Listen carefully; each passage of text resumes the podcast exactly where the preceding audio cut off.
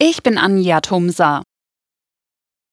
Bei den Explosionen an der Nord Stream Pipeline im vergangenen September führen offenbar Spuren in die Ukraine. Das berichten die ARD und die New York Times unter Verweis auf internationale Ermittlungen von Sicherheitsbehörden. Die Ermittler konnten demzufolge das benutzte Boot identifizieren. An Bord sei eine sechsköpfige Gruppe gewesen. Möglich sei aber auch, dass absichtlich Spuren in Richtung der Ukraine gelegt wurden. Bundeskanzler Scholz blickt zuversichtlich auf den klimafreundlichen Umbau der Energieversorgung in Deutschland. Die Energiewende kann und wird uns auch gelingen, sagte er bei einer Tagung des Stadtwerkeverbands in Berlin.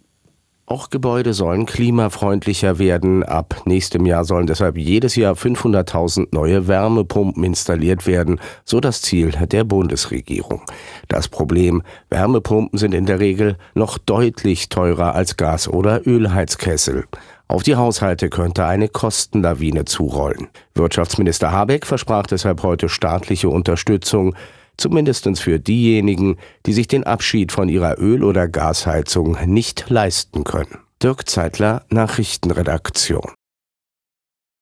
Der Streit um das Nürnberger Zukunftsmuseum kommt vor das Verfassungsgericht. SPD, Grüne und FDP wollen dort Klage einreichen. Sie hatten gemeinsam einen Antrag gestellt, dass ihnen im Untersuchungsausschuss alle notwendigen Akten vorgelegt werden. Diesen Antrag haben CSU und Freie Wähler jedoch erneut abgelehnt. Die Opposition hat den Verdacht, dass für das Museum Steuergeld verschwendet wurde und spricht zudem von Vetternwirtschaft. Die Technik der Handynetze in Deutschland kommt aus dem Ausland, unter anderem aus China.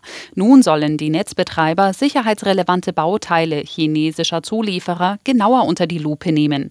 Das verlangt das Bundesinnenministerium. Einem Schreiben zufolge hält das Ministerium eine Beeinträchtigung der öffentlichen Ordnung und der Sicherheit in Deutschland durch Bauteile von Huawei und ZTE für möglich. Der Fernsehschauspieler Heinz Baumann ist wenige Wochen nach seinem 95. Geburtstag gestorben. Baumann sei bereits am Samstag friedlich in München eingeschlafen, teilte die Künstleragentur Halweg im Namen der Familie mit. Baumann wurde insbesondere als Krimidarsteller bekannt. In Adelheid und ihre Mörder spielte Baumann an der Seite von Evelyn Hamann Hauptkommissar Ewald Strobel.